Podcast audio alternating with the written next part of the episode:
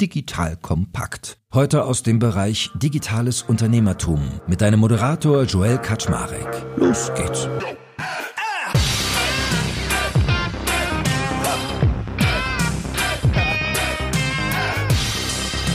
Hallo Leute, mein Name ist Joel Kaczmarek. Ich bin der Geschäftsführer von Digital Kompakt und die heutige Folge ist eine ganz besondere. Und zwar habe ich auf der Bits und Business eine Keynote gehalten und anschließend zwei Gespräche moderiert, wo meiner Meinung nach bares Gold für dich rausgekommen ist. Die Bits und Business ist nämlich eine virtuelle Digitalisierungskonferenz für den Mittelstand und liefert dir richtig praxisnahe Ansätze für die Digitalisierung von Unternehmen. Das Event wird von Kaya gemacht und es war wirklich cool. Vor allem war ich aber von meinem Panel total begeistert, weil ich habe mit Elise Müller von Spriker und Sebastian Commander von Signal Iduna zwei Gäste eingeladen, die wirklich geile Hands-on Sachen erzählt haben. Also ohne Witz, das war so eine richtig geile Druckbetankung mit Wissen, wo ich auch immer hinterher war, dass es schön praxisnah gehalten ist und dir auch Anwendungstipps gibt, vor allem in total kompakter Zeit. Was du jetzt also hörst, ist folgendes. Erst eine knapp 20-minütige Keynote von mir, wo ich über das richtige Mindset für Change spreche. Ich habe dazu ein paar Folien mit Bildern aus meiner Kindheit gezeigt, die kann ich auch nochmal verlinken, aber man versteht das Ganze, glaube ich, auch so. Und dann habe ich erst Elise 30 Minuten dazu interviewt, wie sie mit Spriker total die krassen Sachen in Richtung Recruiting und Teamkultur entwickeln und anschließend 30 Minuten mit Sebastian diskutiert, wie sie Signal Iduna umbauen und dazu auf User Journeys und das Tribe-Modell setzen. Und ich will dir das wirklich nochmal sagen. Man könnte jetzt denken, dass das so eine Werbenummer ist, weil ich mit Spriker und Signal Iduna jeweils recht viel podcaste und auch von der Bits und Business bezahlt werde. Aber das ist echt nicht der Fall. Ich wusste bei beiden Akteuren einfach, dass sie richtig geiles Wissen runterbeten können und habe es daher so zusammengestellt. Hör dir das also unbedingt an. Du nimmst echt viel mit. Nur eine kleine Entschuldigung dazu. Du hörst an meiner Reibeisenstimme, dass mich vermutlich Corona erwischt hat, wobei ich beim Event, das nur virtuell war, einen negativen Test hatte. Aber ich weiß natürlich, dass die Stimme bei Podcasts so wichtig ist. Das tut mir also leid, dass es vielleicht nicht so perfekt klingt, aber ich habe mir echt Mühe gegeben, es dennoch gut klingen zu lassen. Und glaub mir, es ist inhaltlich trotzdem so wertvoll, dass sich das Reinhören lohnt. So, aber los geht's. Hier die Keynote und unsere zwei Interviews. Jetzt gibt's Werbung. Aufgepasst, heute möchte ich dir einen unserer Partner vorstellen, der für dich wichtig ist, wenn du einen Börsengang planst und gut abgesichert sein möchtest. Und zwar Risk Partners, einen renommierten und führenden Spezialversicherungsmakler, der sich auf die Absicherung anspruchsvoller Haftungsrisiken im Zusammenhang mit IPOs, Duallistings, SPAC, D-SPAC-Transaktionen und allgemeiner Kapitalmarkthaftung im Rahmen der D&O-Versicherung spezialisiert hat. Um auf dem IPO-Projekt nicht in Haftungsfallen zu laufen, übernehmen die erfahrenen ExpertInnen von Risk Partners die verantwortungsvolle Aufgabe, die Risiken im Zusammenhang mit Prospekt- und Kapitalmarkthaftung zu minimieren und in maßgeschneiderten Versicherungsschutz zu verbriefen. Dabei liegt der Fokus gleichermaßen auf der professionellen Beratung und Platzierung der persönlichen Haftung eures Boards und der Emittentenhaftung sowie anderer wichtiger beteiligter Stakeholder wie Banken und Wirtschaftsprüfer. Erfolgsfaktor von Risk Partners in vergangenen Deals ist das eingespielte Team, das bestens vernetzt ist, auch in internationalen Märkten, um weltweite Versicherungskapazitäten abrufen zu können. So können auch Versicherungssummen von mehreren hundert Millionen Euro ideal strukturiert und prämieneffizient gestaltet werden. Das Team hat bereits Unternehmen aus dem DAX und MDAX-Segment erfolgreich bei Transaktionen begleiten dürfen und hat insbesondere auch Track Record bei zahlreichen Nasdaq-IPOs bekannter deutscher Foreign Filer aus den Branchen Life Sciences und Tech. Wenn ihr also einen Börsengang plant oder auch eine Kapitalaufnahme oder Listing ansteht, meldet euch gerne bei Risk Partners. Dafür habe ich euch unter digitalkompakt.de slash riskpartners in einem Wort geschrieben eine Weiterleitung eingerichtet für alle Fragen zu Risiken und passendem Versicherungsschutz. Und wie immer findest du alle Infos auch auf unserer Sponsorenseite unter digitalkompakt.de slash Sponsoren. Jetzt geht's weiter mit dem Podcast. Guten Morgen, ihr Lieben. Schön, dass ihr alle da seid und ich begrüße euch ganz herzlich zum zweiten Tag der Bits und Business Konferenz. Ihr merkt es an meiner Stimme, ich bin ein bisschen lediert und trotzdem wollte ich mir nicht nehmen lassen, heute mit euch über Change zu reden, über Digitalisierung und was für Chancen sich eigentlich für den Mittelstand, aber natürlich auch jedes andere Unternehmen auftun. Aber first things first, ein kurzer Satz zu mir. Mein Name ist Joel Kaczmarek. Ich verdiene mein Geld mit Mikrofon, deswegen meine leidende Stimme heute tut mir besonders weh und für euch leid. Aber ich, wie gesagt, wollte es mir nicht nehmen lassen. Ich mache einen schönen Podcast namens Digital Kompakt und da treffe ich regelmäßig spannende Menschen, die sich mit Change, Unternehmertum, Digitalisierung und allem, was wir heute sonst zu besprechen wollen, beschäftigen. Und kurz zur Erwartungshaltung. Ich gebe euch jetzt eine kleine Keynote mit so einer kleinen Einstimmung, worauf wir uns heute einlassen. Ich will mit euch über Mindset reden. Und dann haben wir zwei Gäste, nämlich einmal Elise von Spriker und Sebastian von Signal Iduna. Die habe ich beide für euch ausgesucht, weil ich der festen Überzeugung bin, dass sie in ihrem Feld total spannende Infos für euch bereithalten. Beim einen Thema wird es mehr über Recruiting, Teamführung, Teamaufbau gehen und sowas wie Remote Work. Beim zweiten werden wir davon auch Elemente haben, aber vor allem auch Kommunikation. Aber beginnen wir mal mit etwas Bodenständigem, nämlich dem richtigen Mindset für Change. Ich habe euch dazu eine kleine Geschichte von Führung in Zeiten der Veränderung mitgebracht. Und zwar seht ihr hier schon meinen schönen Foliensatz und auf der nächsten Folie seht ihr zwei super gute, attraktive, erfolgreiche Führungskräfte. Ihr könnt vielleicht erkennen, der eine bin ich. Damals hatte ich noch richtig ordentlich Haar. Also ich habe hier bei der Führung ganz schön gelitten. Und der andere ist mein bester Freund Jonathan. So, und dieses Foto zeigt uns beide, als wir in der fünften oder sechsten Klasse waren, im schönen Wilmersdorf. Warum erzähle ich euch von uns beiden? Weil wir natürlich eine gewisse Genese seitdem gemacht haben. Und zwar war es so, Jonathan und ich waren tierisch spielverliebt. Also, neben Jonathan, by the way, saß immer David Sauer. Jonathan war so ein Typ, der hat immer Rankings gebaut. Der hatte seinen besten Freund Bruno, seinen zweitbesten Freund David und ich war der drittbeste Freund. Und da kriegt ihr schon so ein bisschen Feeling, worauf ich hinaus will, nämlich auf, wie waren wir eigentlich so eingestellt. Und wir beiden Nasen waren zwei Jungs, die sind immer regelmäßig zu einem Laden namens Video World hingejettet. Für alle von euch, die irgendwie nach 2000 geboren sind, Video World waren diese Läden, wo man Filme ausleihen konnte, bevor es Netflix, Disney Plus und Amazon Prime gab, ja? Also es war so, zwei Jungs von irgendwie zwölf Jahren hatten ein bisschen Taschengeld, sind dahin getigert. Drei D-Mark damals kostete es noch, sich ein Super Nintendo Spiel auszuleihen. Ihr seht hier da unten noch diese alten Konsolen, die wir immer gerne gespielt haben. Und dann war es so, wenn du das Ding zu spät zurückgebracht hast, war natürlich Strafzahlen angesagt angesagt. Also waren wir natürlich mit unserem schmalen Budget immer geneigt, möglichst effizient und produktiv zu arbeiten. Sind wir schon wieder bei einem Führungsthema. Und es war halt so, wir immer dahin getingelt und uns Nintendo-Spiele ausgeliehen, nach Hause und dann ging das Zocken los. So, bei einem von uns beiden. Und bei Jonathan war es so, Super Nintendo im Wohnzimmer seiner Eltern angemacht und dann haben wir Spiele wie die dort unten gespielt und es hieß immer, jeder darf so lange spielen, bis er einmal abstürzt und tot ist. Waren ja Jump'n'Runs, diejenigen, die das von euch noch kennen, wo man mit so einem Männchen von links nach rechts wandert. Und wenn man in so ein Loch reinfällt, warst du tot und der andere war dran. So viel zur Theorie. Jonathan war mehr so ein Typ wie, naja, ich bin jetzt aber so schnell gestorben, jetzt will ich aber nochmal. Also so ein bisschen bossy. Ich war mehr so ein Typ mit, naja, aber wait a minute, Gerechtigkeit, hier, äh, Deal und überhaupt. Also ich war vielleicht so ein klassischer Arbeitnehmer an dieser Logik. Ich habe natürlich gesagt, dein Problem, wenn du nach zehn Sekunden abstürzt, dann bin ich ja dran. So, und Jonathan war dann aber eher der Kollege, der gesagt hat, nein, ich spiele nochmal, sonst mache ich aus und du musst nach Hause gehen. Und es ist relativ lustig, wisst ihr, am Ende des Tages, dass das Leben schleift doch jeden ab. Ich finde immer so dieses rollende Steinbild ganz schön. Am Anfang bist du noch ein bisschen eckig, rollst den Berg runter und am unten bist du schön rund geschliffen. Das heißt, ihr merkt schon, ich will mit euch auf so Themen wie transaktionaler und transformationaler Führungsstil hinaus. Was ist das? Transaktionaler Führungsstil ist das, was ihr so aus der alten Schule kennt. Also Daumen drauf, bisschen bossy, von oben herab, eigentlich starkes Zentrum, das entscheidet. Während transformational eher ein bisschen was anderes ist, nämlich dezentral. Man arbeitet als Team. Es wird nicht auf die harten Hierarchien geprügelt, sondern man versucht eigentlich mehr im Team zu arbeiten und es ist wesentlich, ich würde mal sagen, den Menschen sehender und in den Mittelpunkt stellender. So, und in diesem Beispiel hier mit dem Videospiel, ihr könnt euch das, glaube ich, lebhaft vorstellen, wie da zwei Zwölfjähriger sitzen und sich um so ein Pad kloppen, war es wohl eher transaktionaler Führungsstil. Das heißt, so wie hier dargestellt, der rechte Arbeitskultur der Kooperation, Ellenbogen findet er total doof. Ja? Der linke sagt halt, okay, nee, nee, nee, der Mitarbeiter macht was schön mal, was der äh, Vorgesetzte von ihm sagt. Ich habe den Nintendo, ich bin der Boss. Und der andere sagt, ja, aber Momentchen mal, hier soll es doch eine Kultur geben, die eigentlich anders aussieht. Vielleicht findet ihr an dieser Stelle schon ein bisschen was in euren Firmen wieder, dass ihr so überlegt, okay, wie ist das denn bei uns so in der Firma? Was tut sich da denn eigentlich in Sachen Führung? Ist das eher transaktional, also eher von oben, einer entscheidet, einer bestimmt, alles andere wird klein gehalten? Oder ist das eher transformational, wo du halt wirklich auf eine Führungskultur schaust, die darauf basiert, dass jeder miteinander arbeitet? so eine Sachen wie Remote Work, die wir gleich haben, solche Sachen wie Holocracy, über die wir bestimmt reden werden, mit Elise zum Beispiel gleich, die würde ich sagen, fallen alle unter sowas wie transformationaler Führungsstil während transaktional eigentlich dieses andere Modell ist. Und gerade wenn wir auch über IT reden werden, geht es ja viel um diese Wasserfallmodelle. Ne? Also man arbeitet sich von Phase zu Phase und am Ende merkt man vielleicht, man hat vorne was falsch gemacht und sollte eigentlich nochmal von vorne anfangen, weil das Produkt nicht stimmt.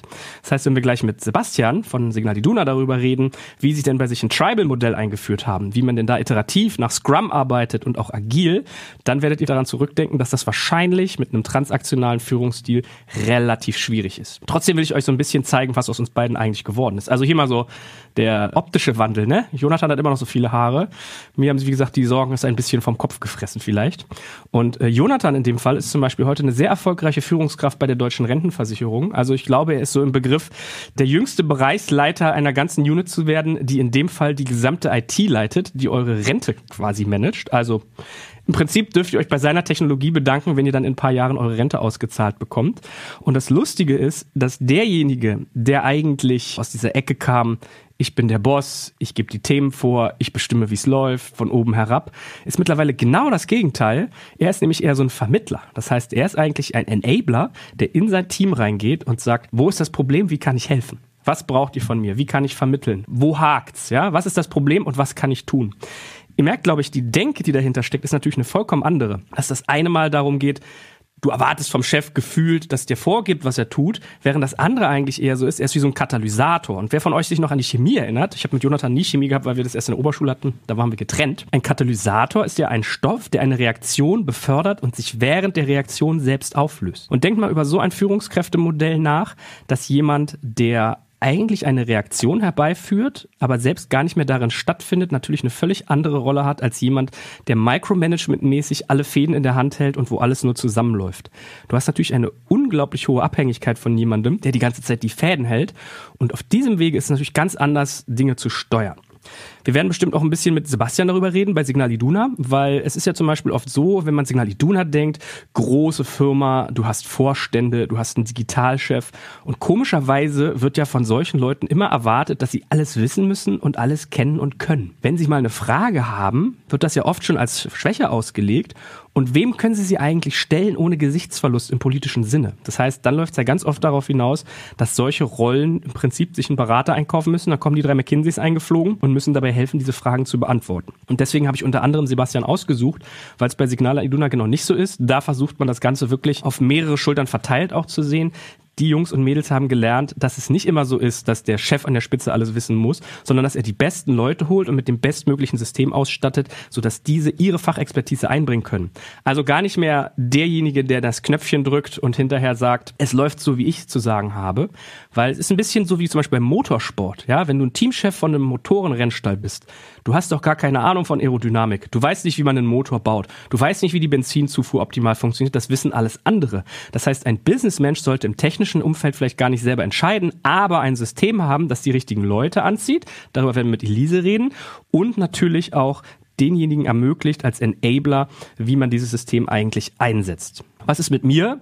Ich bin Medienunternehmer geworden in der Digitalwirtschaft und ich habe auch endlich mal gelernt, wegzukommen von diesem ganzen Micromanagement und vor allem mehr Empathie zu lernen. Das heißt, wenn ich früher immer so war, dass ich gesagt habe, äh, du Blödmann, äh, wir haben einen Deal und du hältst dich nicht dran, wäre ich heute, glaube ich, deutlich empathischer zu sagen, alles klar, ich kann schon ein Stück weit verstehen, dass es für dich jetzt irgendwie ein blödes Gefühl ist, nach zehn Sekunden abzustürzen. Es fühlt sich unfair an, einem vier Minuten Slot beizuwohnen und dann selbst nur einen zehn Sekunden Slot zu haben. Wie kann denn ein guter Kompromiss aussehen? Das heißt, heißt, Empathie ist zum Beispiel so ein Wert, von dem ich gelernt habe, dass er extrem wichtig ist in der Führung und wo wir bestimmt auch sowohl mit Elise als auch mit Sebastian ein bisschen drüber reden werden. Weil wir reden ja hier über Mindset und ihr habt jetzt schon so ein paar Eigenheiten mitgekommen. Also transformationaler versus transaktionaler Führungsstil und dann solche Faktoren wie Enablement, wie Empathie, aber natürlich auch wie Führungs- und Strukturierungssysteme. Also wenn wir über Agilität reden, dann muss es ja darum gehen, ein Micromanager, der die Konsole ausmacht, wenn es nicht so läuft, wie er will, der wird niemals agil arbeiten können, der wird niemals in so schneller Geschwindigkeit Releases produzieren können, wie er es muss. Und ihr werdet merken, wenn wir mit Elisa über Spryker zum Beispiel reden werden, reden wir auch über eine ganz andere Form der IT-Architektur beziehungsweise sogar des IT-Unternehmens. Wir kommen weg von diesem Wasserfallmodell, wo du über zwei Jahre ein Projekt planst und das irgendwie stufenweise umsetzt, hin zu ganz vielen, ganz kurzen Releases und das auch dezentral, teilweise parallel. Das heißt, eine erfolgreiche Firma heutzutage muss ja gar nicht mehr in der Lage sein, erfolgreiche Software hervorzubringen. Das ist Grundvoraussetzung, sondern sie muss auch noch in der Lage sein, das in einer gewissen Geschwindigkeit und Iteration zu tun. Das heißt, Priorisierung wird ein Thema werden, Agilität wird ein Thema werden, aber natürlich auch parallel arbeiten zu können und möglichst schnell zu releasen. Da werden wir dann noch die zweite Ebene draufsetzen, nämlich das ganze Thema Mitarbeiter-Recruiting und Führung, gerade in Zeiten von Remote Work. Das heißt, ihr werdet euch umgucken, was zum Beispiel Spriker alles für Möglichkeiten bietet für MitarbeiterInnen. Das heißt, wir werden über solche Sachen wie Work from Anywhere reden. Das heißt, ich muss im ganzen Recruiting-Game mich auch ganz anders aufstellen. Wie finde ich eigentlich Mitarbeiter im Ausland, denen ich dann hoffentlich hoffentlich mit Empathie und einem guten System begegne. Was muss ich tun, um diese zu gewinnen und zu halten? Ihr werdet ziemlich viele witzige Geschichten hören, die euch wahrscheinlich Kopfschütteln lassen, bei denen, wenn man aber länger drüber nachdenkt, relativ schnell merkt, dass es eigentlich manchmal sinnvoll sein kann, vielleicht lieber eine Popcornmaschine zu kaufen, als irgendwie eine Top-Führungskraft an den direkten Wettbewerber ziehen zu lassen. So, und die Moral von unserer Geschichte sind natürlich gleich drei Dinge.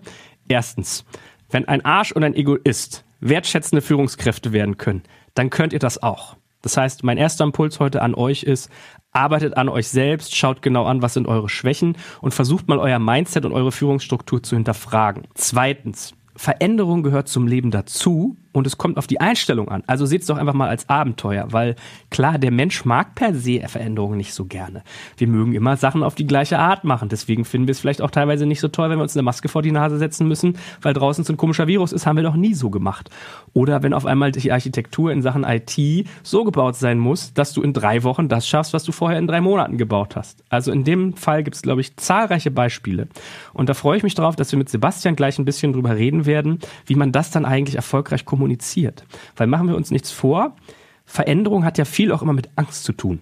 Ich erinnere mich an eine schöne Geschichte. Ich hatte mal einen Sparkassenleiter bei uns irgendwie im, im Büro, noch nicht mal im Podcast, sondern wir haben über eine Kooperation gesprochen. Es war der zweit- oder drittgrößte Sparkassenverband in ganz Deutschland. Und er erzählte mir, dass sie darüber nachdenken, wie sie Digital-Know-how, so wie ich es beim Digital Kompakt Podcast publiziere, denn an ihre MitarbeiterInnen kommunizieren können.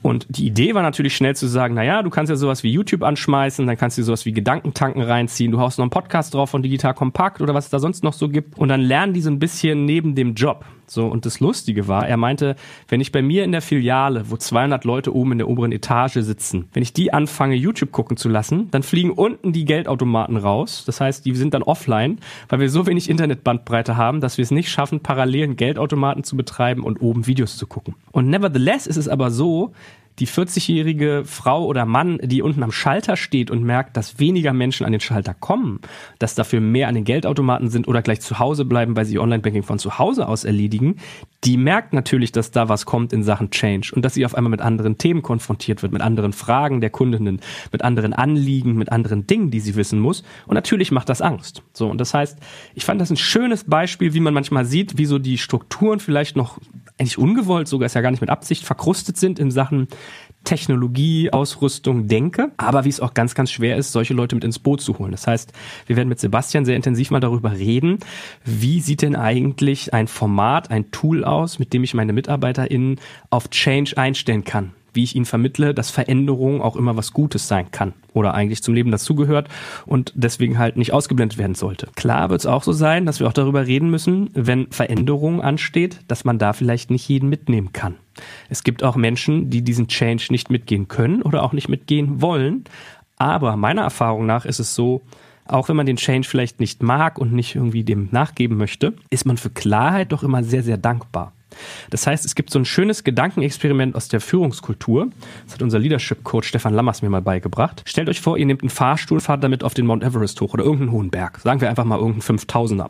Und auf diesem 5000er Berg geht die Fahrstuhltür auf und ihr habt eine runde Glasplatte, ungefähr vier bis sechs Meter lang, die quasi rund um den ganzen Berg sich auffällt und ihr könnt da rauflaufen. Und wenn ihr jetzt ein Experiment macht, das könnt ihr mit euren Teams mal machen. Ihr sagt, okay, ihr stellt dich vor euch in den Raum räumt die Tische und Stühle beiseite und sagt so, bing, der Fahrstuhl ist aufgegangen, ihr steht jetzt oben. Vier bis sechs Meter habt ihr Platz oder sagen wir mal sechs Meter habt ihr Platz, soweit ist die Stelle. Wie weit würdet ihr gehen, um den Ausguck euch anzugucken? Bewegt euch jetzt mal in alle Richtungen. Vier bis sechs Meter habt ihr. Beobachtet mal, wie weit eure MitarbeiterInnen vom Fahrstuhleingang weggehen. Disclaimer, es wird nicht so weit sein.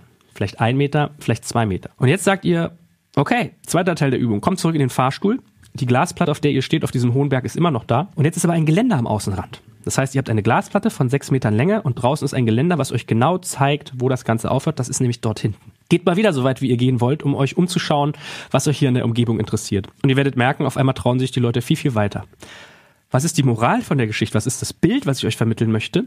Wenn MitarbeiterInnen eine klare Vorstellung haben des Rahmens, bis wohin sie gehen können, im wahrsten Sinne des Wortes, dann nutzen sie das auch sehr gerne aus. Und da sind wir wieder beim Thema Führungskultur, dass ihr Leuten halt klare Regeln, klare Maßstäbe vorgeben solltet, was von ihnen erwartet wird, was sie selbst entscheiden dürfen, was sie machen können und was eher nicht.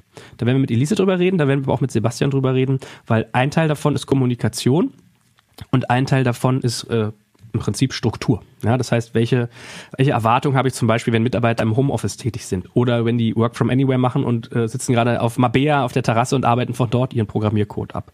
Und das andere ist aber auch Kommunikation, sich immer wieder zusammenzuholen, sich immer wieder das Geländer klar zu machen, sich immer wieder klar zu machen, wie man als Organisation dasteht und wie man miteinander arbeitet. Und deswegen die dritte Moral von der Geschichte, am Ende dreht sich alles um die Menschen. Und je besser ihr diese mitnehmt, desto erfolgreicher werdet ihr. Das heißt, da sind wir wieder bei dem Thema Empathie also versucht den Leuten da zu begegnen, sie da abzuholen, wo sie sind.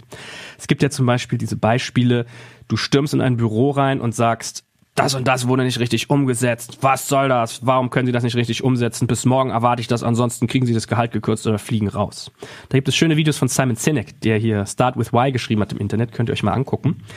Das wäre so alter transaktionaler Führungsstil. Das heißt, ihr geht hin, Vorwurf, keine ich-bezogene Kommunikation, keine Ich-Botschaften und sagt im Prinzip, was der Fehler ist und was ihr erwartet. Da sind wir wieder beim Konsole ausmachen, wenn man irgendwie nach zehn Sekunden abgestürzt ist.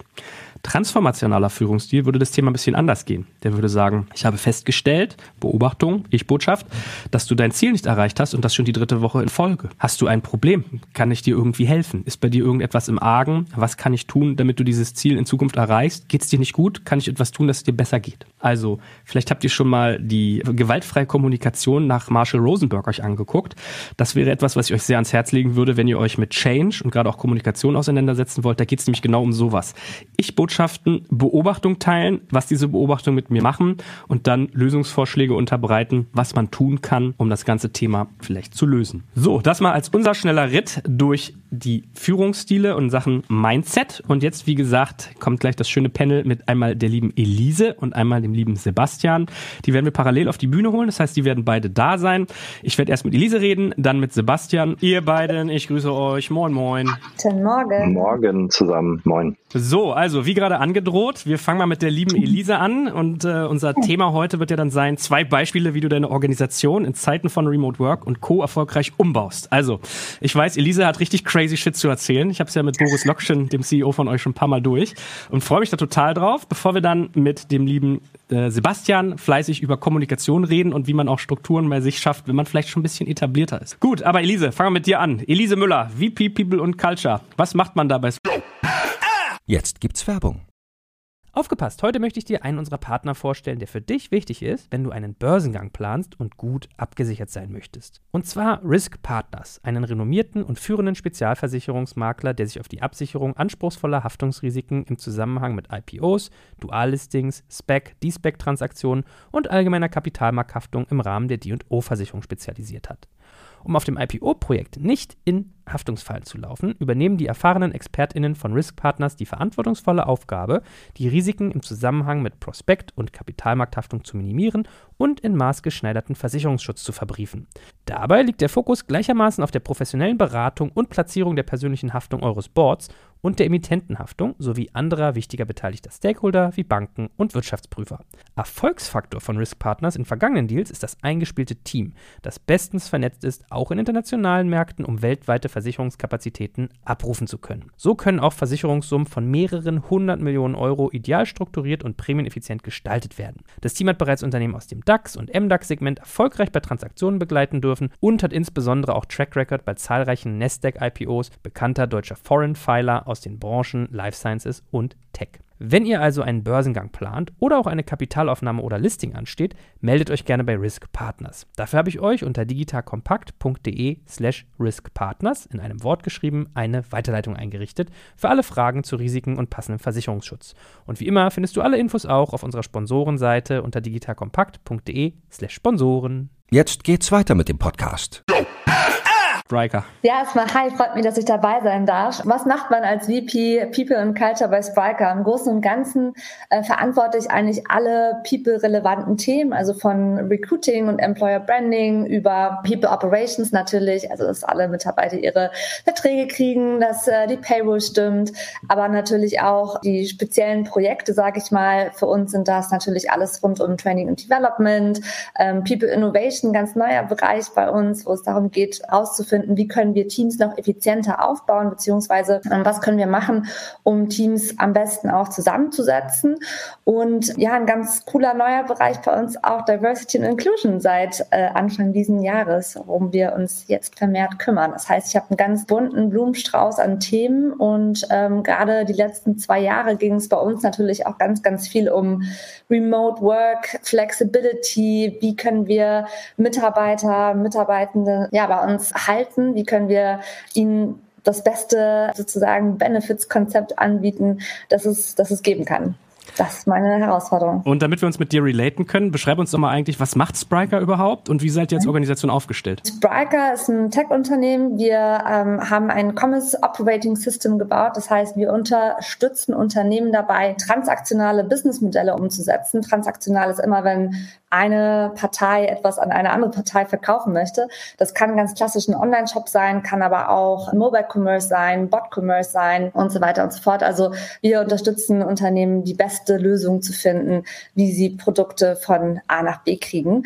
Wie sind wir aufgebaut? Wir ähm, wurden mal ursprünglich in Hamburg und äh, Berlin gegründet, sind im Moment komplett remote. Das heißt, wir sind wirklich auch weltweit verteilt, haben Mitarbeiter in über 30 Ländern. Wir sind aktuell 550, wachsen ganz, ganz stark, werden bis Ende des Jahres wahrscheinlich so um die 900 Mitarbeiter sein und ja, sind absolut digital unterwegs. Also es stimmt wirklich, ich weiß, eure beiden CEOs, der eine wohnt in Kiel auf dem Bauernhof und der andere in Hannover und äh, von daher, ich, ich höre mal, dass ihr wirklich auch Mitarbeiter in Nigeria habt oder Südamerika. Also das muss man wirklich mal hervorheben. Wenn ihr sagt, auf der ganzen Welt, dann wirklich auf der ganzen Welt. Auf der ganzen Welt. Über alle Zeitzonen verteilt. Von Australien bis San Francisco, alles dabei. Fangen wir da mal mit dem wichtigsten Punkt an. Recruiting. Also, wenn dein Job ist, Leute zu finden, die in eure Organisation passen und die zum Besten, was die Welt zu bieten hat, gehört. Was sind so eure wesentlichsten Kniffe? Wie gehst du vor? Also wir haben uns zum einen ganz stark darauf fokussiert, unsere Kultur wirklich auch nach außen zu tragen. Das ist uns ganz wichtig. Wir sind jetzt, wir haben tatsächlich Employer Branding immer so als Teil von Talent Acquisition mitgemacht. Jetzt ist es ein eigener Bereich geworden, auch total spannende Entwicklung. Aber uns geht es wirklich darum zu zeigen, wer sind wir als Spriker? Was wollen wir eigentlich äh, bewirken? Wie wollen wir äh, uns am Markt präsentieren? Das war uns total wichtig. Wir arbeiten ganz, ganz stark mit dem Herd-Gedanken. Wir sind ja die Oryx-Antilopen sozusagen. Die Oryx-Antilope ist ja unser Wappentier. Wir haben uns darauf ja, verständigt, sage ich mal, dass wir die Herd sind. Und auch das ist so eine Message, die so nach außen geht, die einfach ganz, ganz stark zieht und äh, mit der wir natürlich auch Leute gut irgendwie interessieren können, sage ich mal. Und ansonsten ansonsten, wir schreiben Stellen komplett remote aus, also wirklich auch global aus. Es gibt jetzt keine Beschränkung auf Orte oder ähnliches, was natürlich auch bedeutet, dass wir sehr, sehr viele Bewerbungen auf manche Positionen bekommen und dann eben da die richtigen Leute rausfiltern müssen. Natürlich machen wir nebenbei auch ganz verstärkt Direct Search, also gehen selber ganz, ganz viel raus, arbeiten natürlich auch mit Headhuntern für spezielle Positionen, aber wir haben uns auch da keine Grenzen gesetzt und ja, wie gesagt, schreiben, stellen komplett remote aus. Und wenn du jetzt so einen Backsatz nehmen könntest und könntest dir anstatt so einem Männchen, was man immer zu Weihnachten backt, hier diese mit den vier, wie heißen die denn nochmal, diese, weißt du, was ich meine? Ja, die äh, Pfefferkuchenmänner. Pfefferkuchenmänner, genau, und Frauen. Wenn und du dir sowas wenn du dir MitarbeiterInnen backen könntest, die perfekt zu euch passen, wie sehen die aus? Also wonach guckt ihr? Welche Fähigkeiten müssen die haben? Beziehungsweise ist Fähigkeiten mehr wichtig oder eigentlich eher Kulturfit? Was ist so euer Raster? Wir haben bei uns 2020 die Spriker DNA entwickelt. Da haben wir einmal geschaut, was ist es eigentlich, was Mitarbeitende bei uns erfolgreich macht. Wir haben Umfragen gestartet und haben dann daraus fünf Eigenschaften oder DNA-Traits äh, herauskristallisiert, nach denen wir jetzt auch weiter äh, Mitarbeitende suchen. Das heißt, das sind einfach fünf Bereiche, auf die wir gezielt Fragen stellen, auf die auch die Kollegen gezielt Fragen stellen, die in den Interviews äh, mit dabei sind. Und das ist zum einen Flexibilität für uns super, super wichtig. Wir verändern uns ganz stark. Das ist gerade gesagt, Veränderung kann was total Gutes sein. Change Management ist super wichtig. Wir sind ein Unternehmen, das sich wirklich monatlich, wöchentlich, täglich in irgendeiner Art und und Weise auch verändert und natürlich muss das auch von den Mitarbeitern mitgetragen werden. Ansonsten können wir, können wir diesen Schritt einfach nicht weitergehen. Das zweite ist ähm, Solution Orientation, also Lösungsorientiertheit, super, super wichtig für uns.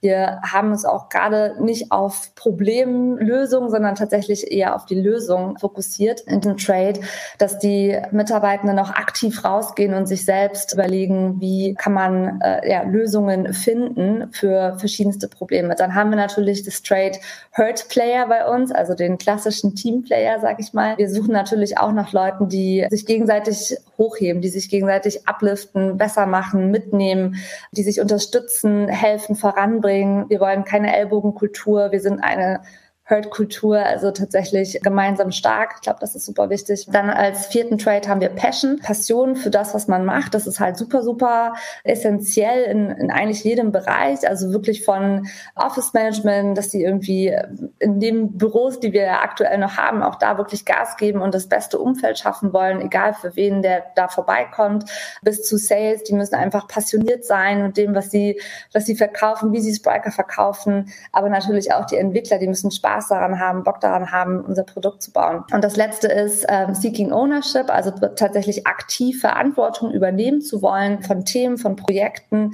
Das sind so die, die fünf Traits, auf die wir alle Kollegen und Kolleginnen äh, bisher getestet haben, auf die wir sie aber auch assessen, wenn sie dann schon mal uns angefangen haben, also auch nachträglich, ja, wenn sie, wenn sie da sind, wir machen Feedback auf diese Traits äh, und schauen, wie sich das verändert und was passiert ist, wenn jemand nicht mehr so passionate ist, sie halt genau da reingucken können. Was war nochmal der erste? Der erste war Flexibilität. Okay, also Flexibilität, lösungsorientiert, Hurt Player, Passion, Seeking Ownership. Ich finde es mit der Herde auch ganz bildlich. Also ich glaube, das Gegenteil wäre das Rudel, was immer ein Alpha-Tier hat. Und eine Herde ist irgendwie, die beschützt sich gegenseitig. Also da kann man was ganz Interessantes ableiten. Okay, verstanden. Wie wichtig sind in deinem Leben noch äh, Lebensläufe? Guckst du sowas überhaupt noch relevant an? Tatsächlich ich gar nicht mehr so sehr. Mir geht es insgesamt auch eher darum zu schauen, was was die Person mitbringt. Ähm, und das findet man eigentlich meiner Meinung nach am besten im Gespräch raus. Aber ich habe es gerade schon gesagt, ne? also wenn man über LinkedIn zum Beispiel eine Stelle global ausstellt, dann kommen einfach sehr, sehr viele CVs rein. Das ist halt einfach so. Das heißt auch natürlich, dass wir uns CVs anschauen müssen, um so ein bisschen so eine Vorfilterung zu haben. Aber in den meisten Positionen, die ich für mein Team auch besetze, geht es mir wirklich eher darum zu schauen, was sagen die Leute eigentlich über sich? Es gibt ja mittlerweile haben ja alle in diesen englischen CVs oben so eine kurze Zusammenfassung über sich selbst. Das finde ich mal total spannend. Manche machen das wirklich ganz nach, nach Lehrbuch und schreiben da äh, genau den Satz rein, den glaube ich jeder hören möchte. Manche sind da super kreativ und das finde ich immer total spannend, einfach auch zu sehen, wie jemand sich eigentlich in so einem CV präsentiert. Und da geht es gar nicht so sehr um den Inhalt, sondern manchmal auch einfach darum, wie es aussieht und was man für ein Gefühl bekommt, wenn man das sieht. So, und wenn unsere Zuhörerinnen und Zuhörer jetzt auch global Mitarbeiter sourcen wollen, wie macht man das eigentlich? Wo sucht ihr die? Wie kriege ich es hin, jemand irgendwie in Kambodscha überhaupt anzustellen? Also auch vom Vertragswerk. Das ist ja ein tierischer Mess. Wie geht ihr vor? Wo findet ja. ihr die? Wie stellt ihr die an? Na, also wo finden wir die? Ich habe es gerade schon gesagt, LinkedIn ist auf jeden Fall die beste Source für uns. Das heißt, wenn wir Stellen global ausschreiben, dann kommen da tatsächlich Bewerbungen von überall rein. Wenn man jetzt gezielt Kambodscha-Leute anstellen möchte, dann kann man natürlich die Region Kambodscha auch nochmal mit einstellen und da einfach so ein bisschen gezielter rangehen. Kommt natürlich auch darauf an, was für eine Position man sucht. Wenn man jetzt was sehr, sehr Spezielles sucht oder eine Managementposition oder C-Level oder wie auch immer, dass man, äh, dann geht man wahrscheinlich auch nochmal äh, den Weg Headhunter und schaut sich an, welche Headhunter sind eigentlich in dem Markt gerade irgendwie unterwegs, wer macht einen guten Eindruck, damit man einfach da nochmal so ein kleines bisschen mehr Leverage hat, sage ich mal, weil wir als Spriker sind natürlich im Ausland irgendwo in Kambodscha überhaupt nicht sichtbar, sage ich mal. Ne? Also wir haben keine Mitarbeiter dort, wir haben kein Büro dort, wir haben gar nichts dort. Das heißt, wir müssen ja auch erstmal die Leute auf uns aufmerksam machen und erstmal zeigen, so hey, wir sind tatsächlich eine Company und nicht einfach nur äh, ein Name, den man dort sieht. Ich glaube, das ist so die größte Herausforderung, die Leute wirklich auch dahin zu bringen, dass sie sagen, hey, spannend, ich arbeite da für ein Unternehmen, das sitzt in Deutschland, ich bin zwar alleine hier in Kambodscha, aber das klingt trotzdem nach einer coolen Herausforderung. Also auch da, ne, dass die, dass die Stellenanzeige irgendwie irgendwie spannend ist, dass man das auch mitgibt, warum, wieso, weshalb wir jetzt in diesem Ort oder in diesem Land suchen. Das, glaube ich, ist auch nochmal ein ganz, ganz wichtiger Punkt. Und ansonsten getargetes Employer Branding, auch das, denke ich mal, hilft, um einfach Visibilität zu bekommen auf die Positionen, auf, auf Spriker oder auf das Unternehmen an sich. Wie stellt man die an? Sehr gute Frage. Das ist natürlich so die absolute Krux im Moment. Ich glaube, dass, äh, dass das so ein, so ein Thema ist, das, das viele umtreibt. Ähm, wir gehen zwei verschiedene Wege. Ne? Der eine Weg ist tatsächlich, wir wollen irgendwo strategisch einen Markt aufbauen. Dann gehen wir tatsächlich den Weg Legal Entity, bauen dort eine Legal Entity oder gründen eine Legal Entity und stellen dann eben darüber auch an. Das bedeutet aber auch, dass man sich ja natürlich ein gutes Legal Team suchen muss, das einen dabei unterstützt, Verträge zu erstellen, Handbooks zu erstellen ähm, und Co. Das ist natürlich ein ziemlich, ziemlich großer Aufwand und man gründet ja auch nicht Legal Entities überall und, und jeden Tag. Da gehört ja auch finanziell relativ viel dazu. Dementsprechend muss man da auch schon sehr sicher sein, wo sich das lohnt. Wenn es sich lohnt, dann ist es auf jeden Fall die beste Art, natürlich dort anzustellen. Und ansonsten für alle anderen Länder, in denen wir immer so vereinzelt Leute anstellen, also eher opportunistisch, sage ich mal, da gehen wir den Weg über Employer of Record. Das heißt, wir haben ein Drittunternehmen mit dabei, das sozusagen dann legal die Leute anstellt, die dann für uns, die an den Projekten arbeiten. Das heißt, die haben dann einen Direktarbeitsvertrag mit unserem Employer of Record, was natürlich auch relativ viel Vorarbeit bedarf, weil man sowas wie Benefits, alles, was man den Leuten bieten möchte, ja auch vorher genau absprechen muss und das auch in den Verträgen niederschreiben muss, wie ein Mitarbeiter oder eine Mitarbeitende bei Spriker auch vergütet werden soll, auch in Bezug auf Benefits, Versicherungen und Co. Ja, das ist ein super spannendes Thema, weil ich glaube, jetzt kommen so ein bisschen die What the fuck-Momente für die Leute, die da zuhören heute. weil, also einerseits hat man ja sowas, wenn ihr das tut, dass man sich umgucken muss. Ich glaube, in Schweden hat mir Boris mal erzählt, ist es so, da musst du halt sowas wie Krankenversicherung mit als Thema aufbringen oder in manchen Ländern. Dann kriege ich von euch immer zu hören, dass es quasi schon Standard ist, dass jemand, der bei euch mitarbeitet, als Perk irgendwie noch so ein Netflix-Abo dazu kriegt oder eine Fitnessclub-Mitgliedschaft. Ich fand sehr heiß, dass Boris meinte, er musste irgendwann anfangen, eine Popcornmaschine fürs Büro kaufen. Er musste, ich glaube, hier, wie heißen diese so, Krebs Krebs machen einmal in der Woche. Also Freitag hieß es, wollen die Entwickler gerne Krebs im Büro essen. Und dann sitzt du so da und sagst so, Boris, mal, kommt ihr euch nicht ein bisschen albern vor? Ich frage mich manchmal, ob eure Bewerberinnen nicht hingehen und sagen, mal gucken, was für bekloppten Scheiß ich mir ausdenken darf, bevor der Typ mich hier rausschmeißt. Weil du machst jetzt Krebs, du musst Netflix vertickern, du musst irgendwie äh, Popcorn machen. Und dann meinte Boris zu mir, ja, aber warte doch mal ganz kurz. Eine Popcornmaschine kostet irgendwie 80 Euro. Das Popcorn pro Monat vielleicht nochmal 20. Ich glaube, es ist ein ganz guter Deal, wenn ich 100 Euro in einem Monat ausgegeben habe und habe dafür einen Top-Level-Entwickler, der zu mir kommt und nicht zu jemand anderem und der gar nicht so sehr über seine Gehalts nachdenkt. Der hätte auch sagen können, ich will 1000 Euro mehr Gehalt haben im Monat, sondern es macht ja total viel Sinn. So, das war so, was mir stark hängen geblieben ist. Aber beschreibt doch mal mit eigenen Worten, wie versucht ihr Leute dazu zu bringen, dass sie für euch arbeiten? Also was sind Anreize, die ihr schafft? Und wie funktionieren Benefits bei euch? Ich glaube, das mit dem, mit dem Popcorn und dem Crepe, das ist ja auch noch so ein bisschen aus unserer Office-Kultur gekommen. Ne? Also das war tatsächlich damals was, wo wir gesagt haben, wir wollen halt das Office zu einem Ort machen, wo die Leute Bock haben, hinzukommen und gemeinsam auch Zeit zu verbringen. Das war uns einfach wichtig, dass auch da der Hörtgedanke einfach mitgespielt hat. Was wir jetzt natürlich vor allem seit der, ähm, seit der Zeit Beginn Corona äh, gesehen haben, ist, dass da einfach ganz andere Benefits viel mehr in den Vordergrund gerückt sind. Und ich glaube, Flexibility, also Flexibilität insgesamt ist einfach das absolute A und O, was es gibt. Ja, also in, in jeder Studie ähm, über Benefits sieht man, dass Flexibilität allein als Benefit das höchste Gut ist heutzutage. Also es geht gar nicht mehr so sehr um das Gehalt oder das Gehaltspackage, das die Kandidaten bekommen, sondern tatsächlich eher darum, was gibt es noch außenrum und da ist halt Flexibilität wirklich an allererster Stelle. Und für uns war das auch der Grund, warum wir das genauso aufgebaut haben. Also wir haben 2021 final dann Flow eingeführt. Flow ist unser Konzept äh, zu flexiblem Arbeiten, was äh, beinhaltet beinhaltet auf der einen Seite Work from Anywhere. Das heißt, unsere Mitarbeitenden haben die Möglichkeit, wirklich von überall aus zu arbeiten. Also wir stellen sie nicht nur global an, sie können tatsächlich auch von woanders aus arbeiten. Wir haben flexible Arbeitszeiten, was natürlich auch total Sinn macht, weil wir einfach über alle Zeitzonen verteilt sind. Das heißt, auch da bieten wir höchste Flexibilität an. Und dann das ganze Thema unlimitierten Urlaub. Ich glaube, das war so einer der, der, der größten Einschnitte, sage ich mal, oder Veränderungen, die wir auch gemacht haben, wo wir einfach gesagt haben, okay, wir hatten bis jetzt immer 28 Tage Urlaub, aber wir nehmen jetzt die 28 einfach raus. Wir hatten immer schon so 25 Base und dann gab es so drei Spriker-Tage. Jetzt haben wir 25 Tage Base. Das sind die Tage, die die Mitarbeitenden auch nehmen müssen, um einfach auch gesund zu sein, das ist auch wichtig. Und on top können sie so viele Tage nehmen, wie sie brauchen. Und das ist, glaube ich, auch nochmal ganz, ganz wichtig. Und das, was Boris auch noch gesagt hat in Bezug auf tatsächlich Benefits in den unterschiedlichen Ländern, natürlich ist das etwas, worauf wir auch noch zusätzlich schauen. Ähm, und äh, Versicherung ist definitiv, das ist für uns als Deutsche, sage ich mal, totaler Standard und ganz normal, dass es irgendwie mit dabei ist. Aber in vielen anderen Ländern ist das einfach überhaupt nicht so. In Amerika zum Beispiel dreht sich alles um das Thema Versicherung als Benefit und Perk, da ist einfach das das absolut Wichtigste, weil die Leute ansonsten nicht abgesichert sind. Das heißt, wir bieten überall in den Ländern, wo wir Mitarbeitende haben, auch einfach die besten äh, Versicherungspakete an. Das kann gehen von tatsächlich normaler Versicherung über Lebensversicherung, Rentenversicherung, je nachdem, was in dem Land dann irgendwie auch relevant ist und was für die Kandidaten auch wichtig ist. Also wir haben uns da auch genau angeschaut, ne, wie, was sind denn eigentlich so die Themen, die die Leute treiben, warum sie sich vielleicht für einen Arbeitgeber am Ende des Tages entscheiden. Versicherung, ganz großes Thema.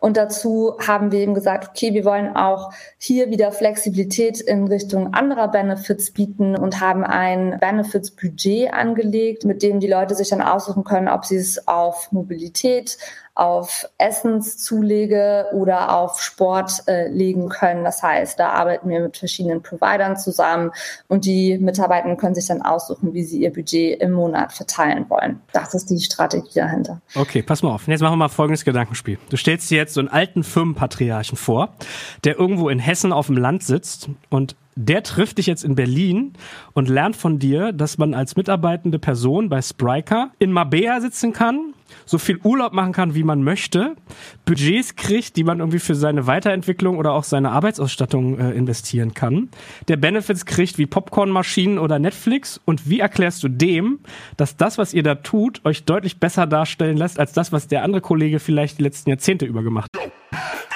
Ihr Lieben, hier ist Joel von Digital Kompakt und Leute, es vergeht, glaube ich, keine Woche, wo mir Sven Weizenegger, der Moderator von unserem Hackers-Podcast, nicht begeistert von seinem Job bei der BWI erzählt. Mal berichtet er mir von seinem Besuch beim Eurofighter, mal spricht er über den Austausch mit Generälen und Top-Politikern oder einfach von der Agilität in seiner Organisation ganz allgemein. Also, der macht kräftig einen auf dicke Hose, also habe ich mit den Jungs und Mädels von der BWI mal gesprochen und möchte dir das Unternehmen als unseren Partner ans Herz legen, wenn du selbst im Cyber- oder Tech-Bereich aktiv bist oder sein willst. Die BWI ist nämlich eines der größten IT-Service-Unternehmen in Deutschland und unterstützt unterstützt die Bundeswehr bei ihrer Digitalisierung. Eine wichtige Aufgabe ist die Einführung von Innovation in der Truppe, aber das Aufgabenspektrum ist auch noch sonst total breit von Beratung über Realisierung bis zum Betrieb. Jetzt denkst du, was heißt das denn genau? Wir sprechen hier von einem IT-Service-Unternehmen, das wie gesagt die Bundeswehr bei seinen Digitalisierungsprogrammen unterstützt. Und das aber auch Innovationstreiber mit eigenen Innovationseinheiten wie dem Cyber Innovation Hub der Bundeswehr und Inox, dem BWI-internen Innovationsteam ist. Du merkst, das BWI ist ein attraktiver Tech-Arbeitgeber, der als hundertprozentige Bundesgesellschaft in der Rechtsform einer GmbH das Beste aus zwei Welten bietet. Auf der einen Seite eine hohe berufliche Sicherheit mit wichtigem Purpose und gleichzeitig aber auch viel Dynamik in der Umsetzung. Wenn du also auch so begeistert wie Sven zur Arbeit gehen möchtest, dann schau dir das BWI jetzt einfach mal selbst an. Ich habe dir unter digitalkompakt podcast.de slash bwi eine Weiterleitung eingerichtet. Und natürlich finde ich das auch in den Shownotes und alle Sponsoren findest du immer auch auf unserer Sponsorenseite unter digitalkompakt.de slash Sponsoren.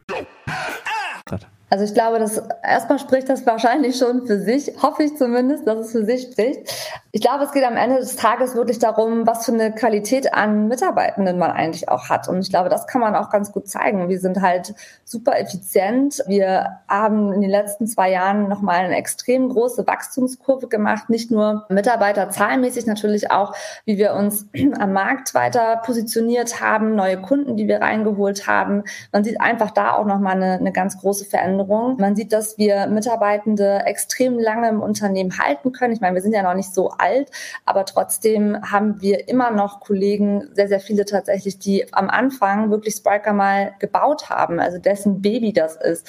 Und das ist natürlich auch gerade in dem heutigen Markt, wo einfach auch dieser Kampf um Talente ja ganz, ganz real ist, extrem wichtig. Und ich glaube, wir werden dann, wenn wir gegen einen Patriarchen, der in Hessen sitzt, äh, vielleicht um die gleichen Entwickler buhlen müssen, weil das einfach heute Realität ist und jedes Unternehmen sich digital aufstellen möchte oder nicht jedes, aber viele Unternehmen sich digitaler aufstellen möchten. Das heißt, auch auf die gleichen Talente zu gehen dann haben wir einfach da in dem Fall mit dem, was wir den Mitarbeitenden bieten können, die Nase vorn. Und ich glaube, darum geht es am Ende des Tages. Wie lange kann man Talente im Unternehmen halten und welche Talente kriegt man am Ende des Tages auch rein und was kann man damit erzielen, beziehungsweise wo kann man da mit dem Unternehmen hin?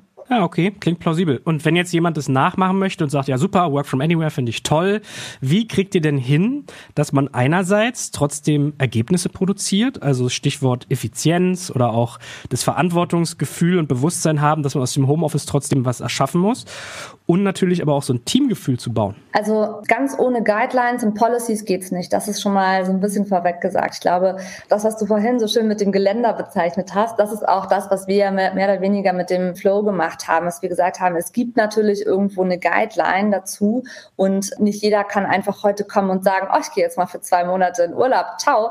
So ist es gar nicht gemeint. Also es gibt natürlich irgendwo auch Grundregeln, die, die, an die sich jeder halten muss. Das bedeutet, dass die Kollegen einbezogen werden müssen, solche Entscheidungen wie ich gehe jetzt mal für zwei Monate irgendwo anders hin. Es kann ja sein, dass da ein Zeitunterschied ist, dass man dann auch einfach Meetings umstellen muss und, und einfach auch anders zusammenarbeiten muss. Das ist einfach total wichtig, dass Kommunikation da wirklich an allererster Stelle steht, dass der, dass die Führungskraft mit einbezogen wurde, dass die Führungskraft es auch freigegeben hat. Wir müssen natürlich auch checken, ob das arbeitsrechtlich alles in Ordnung ist. Auch da haben wir eine eigene Work Squad für, die sich nur darum kümmert, um zu schauen, dass die Flow-Anträge, die wir bekommen, also Work from Anywhere, dass auch das funktioniert.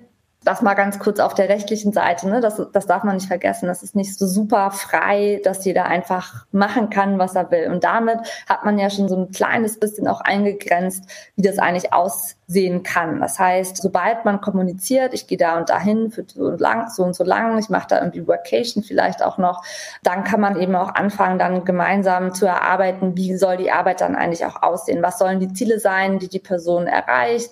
Und man kann auch davon ausgehen, dass äh, wenn Ziele am Ende des Jahres nicht erreicht wurden und der Mitarbeiter sagt, so, ich möchte jetzt noch einen Monat Urlaub machen, dass dann auch die Führungskraft sagen kann, sorry, aber das funktioniert jetzt so leider nicht. Lass uns darüber sprechen, wie können wir jetzt den Urlaub so bauen oder so kürzen, dass wir trotzdem die Ziele noch erreichen. Und das ist halt super wichtig. Also Kommunikation ist definitiv da das Allerwichtigste. Und natürlich am Ende spielt alles auch darauf ein, dass wir den Leuten auch vertrauen. Also wir erwarten natürlich auch viel von den Mitarbeitern, äh, Mitarbeiterinnen, dass sie eben auch ihre, ihre Leistung erbringen, dass sie ihre, wie gesagt, Ziele, ihre Projekte gut umsetzen, dass das, was wir committed haben, dass wir das eben auch erreichen. Wir arbeiten mit OKRs, das heißt, wir wissen jedes Quartal genau, worauf wir hinarbeiten müssen. Die sind auch auf die Leute runtergebrochen und dementsprechend hat auch jeder genau eine Vorstellung davon, worauf er dann eigentlich oder sie eigentlich einarbeiten muss. Superb, gut. Dann ist jetzt eigentlich der liebe Sebastian dran. Aber eine Frage habe ich noch im Nachgang vielleicht zum Thema Diversity, weil ich habe mhm. gehört, dass Organisationen wie ihr auch mittlerweile auf solche Sachen sehr stark gemessen werden. Also vielleicht kannst du ja noch mal als letztes dazu was sagen. Mir wurde zugetragen, dass Menschen, die in euren Organisationen arbeiten, sich halt auch wirklich von ganz anderen Dingen dann abstoßen lassen, als man das so denkt. Also sowas wie, wir haben keinerlei queere Führungskräfte, das passt nicht zu meinem Umfeld, hier gehe ich weg. Also da merkt man, da kommt auch ein anderes mhm. Mindset mit. Magst du mal einen Satz noch zu Diversity sagen? Ja, Diversity auf jeden Fall eins der, der wichtigsten Themen. Deswegen haben wir dazu auch ein eigenes Team jetzt äh, aufgebaut, Anfang des Jahres. Die Arbeitsbedingungen, sage ich mal, die ändern sich. Die, die Rolle des Arbeitgebers ändert sich auch einfach sehr. Also es, es geht nicht mehr darum, dass man einfach einen Ort hat, da geht man hin und man arbeitet seine Themen ab. Die Arbeit ist ein Ort, wo man sich wohlfühlen möchte, wo die gleichen Interessen irgendwo auch vertreten werden oder wo man das Gefühl hat, man wird inkludiert, man gehört dazu, man kann frei auch sagen, wofür man steht. Und natürlich schaut man da ganz, ganz stark darauf, wie ist das C-Level aufgebaut, wie viele Männer, Frauen gibt es, wie viele äh, Kulturen gibt es, ist die LGBTQ-Plus-Gruppe vertreten. Ne? Also das sind alles so Dinge, die einfach immer mehr in den Vordergrund rücken, um vor allem natürlich auch junge Talente irgendwo zu gewinnen. Und wir merken einfach, dass dass das jeden Tag irgendwo auch ein Thema ist, äh, weswegen wir jetzt zum Beispiel auch ein Diversity Council gegründet haben, in dem unterschiedliche Leute unterschiedliche Gruppen vertreten können und wir gemeinsam äh, erarbeiten, wie wir uns als Organisation verändern können und verändern müssen, um diesen Gruppen Raum zu geben und einfach Diversity in jeglicher Form zu fördern. Und weil du eingangs ja auch erwähnt hattest, dass ihr euch jetzt auch um People Innovation mehr kümmert, also ist der Gedanke da, dass wenn man diese Leute auch erstmal hat, dass man sie auch nochmal besser macht? Was steckt denn da vielleicht hinter, dass wir das so als Abschluss nochmal mitnehmen? Genau, also besser machen auf jeden Fall. Ich glaube, dieses ganze Thema Raising the Bar, das ist bei uns jetzt auch gerade sehr, sehr hoch. Also wirklich die Latte noch mal eine Nummer höher legen. Wir suchen auch neue Leute, die uns wirklich noch mal so ein Stückchen weiter nach vorne bringen, die auch die Mitarbeitenden, die wir jetzt haben, weiter nach vorne pushen. Das ist uns ganz wichtig. Es geht natürlich ganz viel darum, rauszufiltern, welche Qualifikationen haben die Leute, welche Skills haben die Leute und was müssen wir eigentlich tun, um sie in die nächste, ja, oder beziehungsweise um sie zu unterstützen, sich weiterzuentwickeln. Dazu gehört natürlich auch wieder viel Kommunikation mit den einzelnen Mitarbeitenden, ähm, um herauszufinden, wo wollen sie eigentlich hin, wo sehen wir sie eigentlich, um dann Konzepte und Methoden zu finden, Trainings zu identifizieren, um sie dahin weiterzubringen. Und äh, wir sind ja noch stark in der Wachstumsphase. Das heißt, bei uns poppt äh, sozusagen jeden, jeden Monat nochmal irgendwie ein neues Team auf oder wir haben einen neuen Gedanken und sagen, hey, das wäre ja total spannend, da nochmal mehr reinzugucken. Und damit entsteht natürlich auch sehr, sehr viel Entwicklungspotenzial für die Leute. Aber wir müssen die natürlich auch dementsprechend richtig schulen, richtig mitnehmen, abholen. Dafür ist das Thema Innovation bei uns gerade sehr, sehr wichtig. Gut, eine letzte Sache noch. One more thing, wie irgendwie Steve Jobs immer gesagt hat. Ähm, ich weiß, ich habe mit Boris bei euch aus dem Team auch immer sehr stark über den Faktor Output versus Outcome geredet. Das würde ich als letztes Thema gerne nochmal mit dir einmal kurz anschneiden, weil ich glaube, bei allem, was du gesagt hast, Work from Anywhere, Eigenverantwortung, Flow, mhm. Weiterentwicklung der Mitarbeitenden etc. etc., spielt dieser Faktor auch ein bisschen eine Rolle. Wie guckt ihr denn auf dieses Thema? Ja, für uns ist es tatsächlich am, am Ende des Tages wichtig, was haben wir erreicht? Und darauf schauen wir auch immer zurück. Also wirklich jedes Jahr in unserem Jahresend-Review schauen wir darauf zurück, was haben wir erreicht. Uns geht es nicht darum, wie viele Calls hatte ein, ein Sales-Mitarbeiter oder ein BDA bei uns, Business Development Representative, oder wie viel Zeilen Code hat ein Entwickler geschrieben. Es geht darum, was haben wir erschaffen. Und ich glaube, das ist auch nochmal eine ganz andere Sicht auf die, auf die Dinge, was natürlich auch für uns dann wieder ein starker Vertrauensfaktor ist, weil uns ist es egal, wie der Mitarbeiter oder die Mitarbeitende zu dem Ergebnis gekommen ist. Das Wichtigste ist, dass diese Person zu dem Ergebnis gekommen ist, das wir vorher zusammen festgelegt haben. Das heißt, Outcome versus Output wirklich da an allererster Stelle. Und wenn das bedeutet, dass jemand am kreativsten und am, am besten ist, wenn er irgendwie im Mabea am Strand sitzt äh, und eine Paella nebenbei isst, ja, und damit aber den besten Outcome kreiert, dann ist das ja auch genau das Richtige und darum soll es am Ende des Tages gehen. Cool. Hey, Elise, vielen Dank. Hat mega Spaß gemacht. Also, Sebastian, wie geht's dir? Hast du auch so deine What the fuck Momente? Ja, also man hat auf jeden Fall gemerkt, dass es Unterschiede zwischen jungen Unternehmen und Unternehmen gibt, die seit über 100 Jahren am Start sind. Aber tatsächlich ein paar What the fuck Momente gehabt, ja. Sehr gut. Also, ihr Lieben, die jetzt alle zuhört, der liebe Sebastian mit vollem Namen John Sebastian Commander. Ich darf ihn immer nur Commander nennen und ich glaube, das ist in seiner Orga auch ein bisschen so. Der sitzt auf dem Führungsschiff, was Kommunikation angeht, von Signal Iduna. Also, wenn man ihn bei LinkedIn stalkt, dann steht da Leading Change Communication und New Work und kann euch sagen, Sebastian hat viel damit zu tun, ein sehr traditionelles Unternehmen in ein modernes zu überführen. Das machen sie aber auch sehr erfolgreich mit viel Liebe und er hat einen großartigen Geschmack, was Sneaker und Socken angeht. Er war bei mir im Büro mal mit so bunten Schuhen und mit seinen Prinz von Bel Air Socken. Nach den Oscars ist das vielleicht ein bisschen kontroverser, aber ich fand sie sehr cool. So. Habe ich das halbwegs richtig wiedergegeben, Sebastian? Das hast du richtig wiedergegeben und ja, tatsächlich nach den, äh, die Socken werden erst erstmal eingemottet. Ja. oh, ich finde es ja auch wieder ganz lässig, wenn man seine Frau on Stage verteidigt. Aber anyway, ähm, erzähl doch mal ganz kurz, was ist eigentlich dein Profil? Was machst du? Was ist dein Berufsbild? Sehr gerne, danke, danke Joel. Ja, erstmal glaube ich äh, spannend, was äh, Elise gerade gesagt hat mit dem mit dem Satz bei LinkedIn, den man unter sein Profil schreibt. Meiner scheint ja zumindest irgendwie anzukommen, wenn Joel den schon benutzt. Genau, ich bin bei Signali Duna für unterschiedliche Themen verantwortlich, sitze in der Transformationseinheit, das heißt die Einheit, die so ein Stück weit unser Transformationsprogramm, die Vision 2023 da hinter mir sieht man es, leitet und äh, unser Unternehmen äh, dabei begleitet, sich sozusagen selbst zu transformieren. Bin da vorrangig auch aus meiner Vergangenheit heraus, also als PR-Journalist sozusagen prädestiniert für das Thema Kommunikation natürlich, beschäftige mich aber auch äh, rechts und links mit ganz vielen anderen Themen.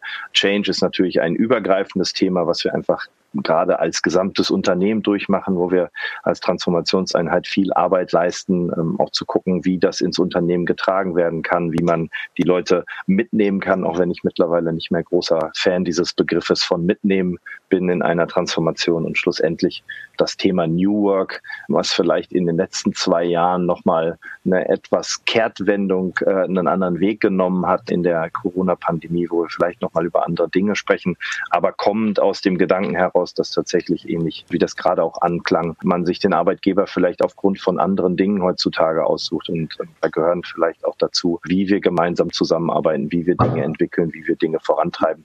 Um all das äh, kümmere ich mich mit unserem Team zusammen und genau, ja, mache das schon eine ganze Weile.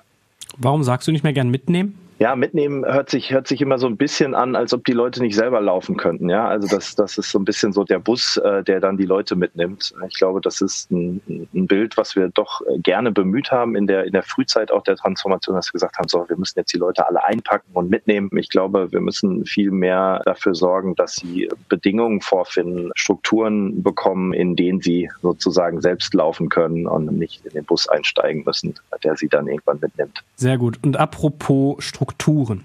Nimm uns doch mal an die Hand. Also Signal Iduna kennt ja jeder. Muss man nicht nur Dortmund-Fan sein, um zu wissen, wer ihr seid. Aber wie seid ihr denn aufgestellt? Also auf was blicken wir in Sachen Historie und wo baut ihr jetzt quasi die Firma hin?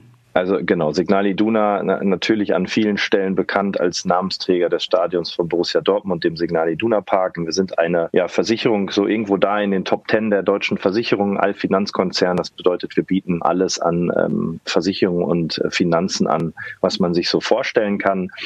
Sind äh, vor über 100 Jahren gegründet worden mit zwei Hauptverwaltungen in Dortmund und in Hamburg. Also es war mal die Signalkrankenversicherung und die Iduna Lebensversicherung, die sind zusammengegangen vor einiger Zeit schon und haben einen neuen Konzern gebildet.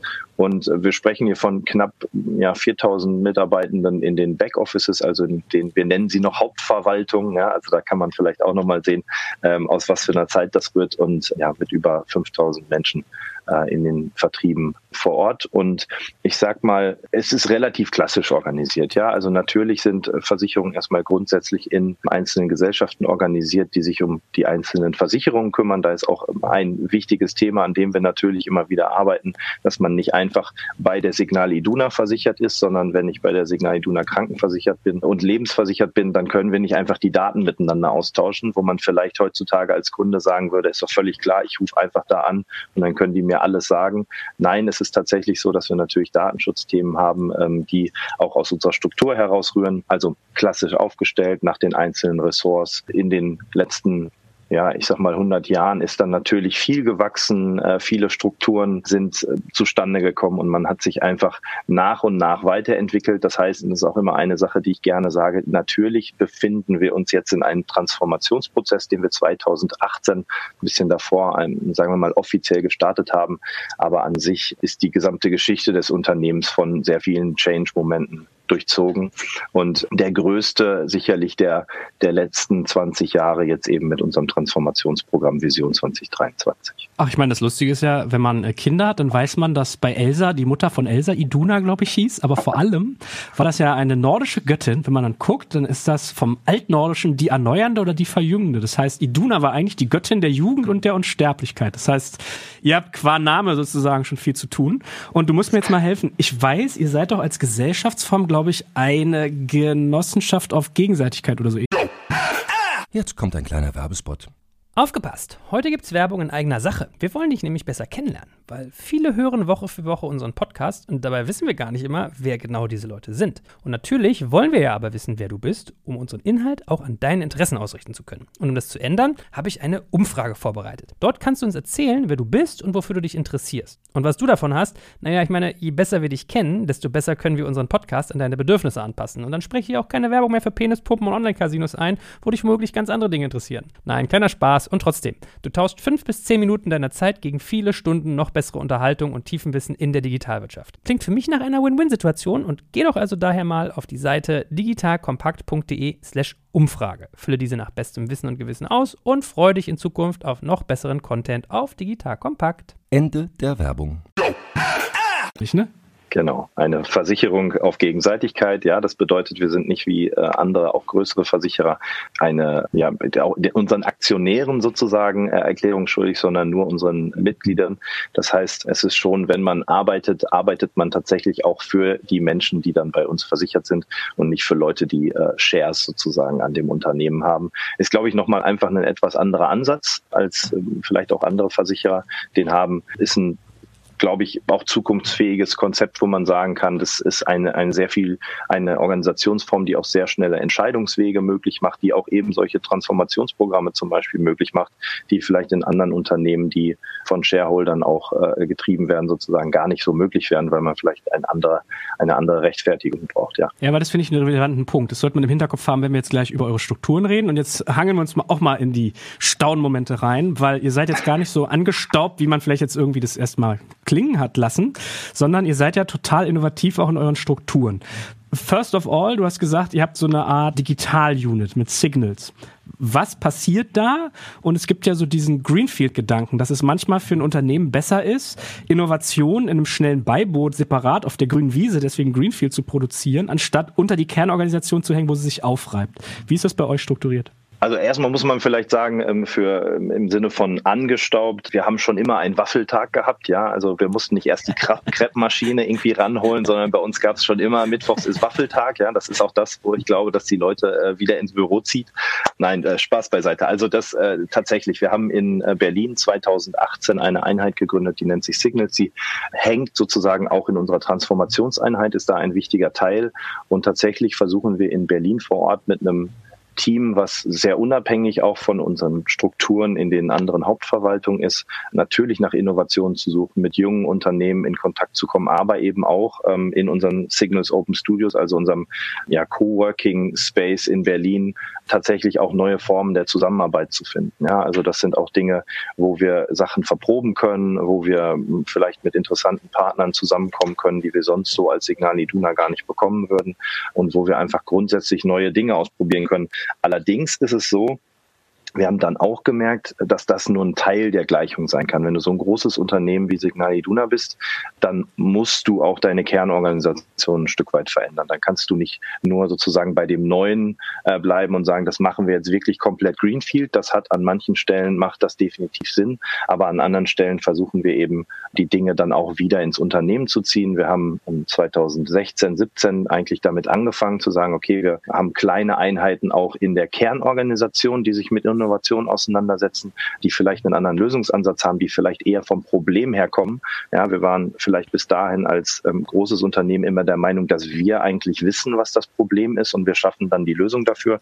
Und wir haben mit diesen neuen Teams, wir haben sie damals Journeys genannt, äh, angefangen tatsächlich mal rauszugehen und zu fragen, was sind denn eigentlich eure Probleme? Was sind denn Dinge, die euch abends nicht einschlafen lassen und nachts wach halten? Also tatsächlich weggegangen von diesem Ansatz zu sagen, wir, wir haben das Wissen und das muss dann der Kunde und die Kundin muss es eigentlich nur noch verstehen, dass wir das Wissen haben, hin zu, ähm, zu schauen, ähm, was tatsächlich die äh, Bedarfe sind.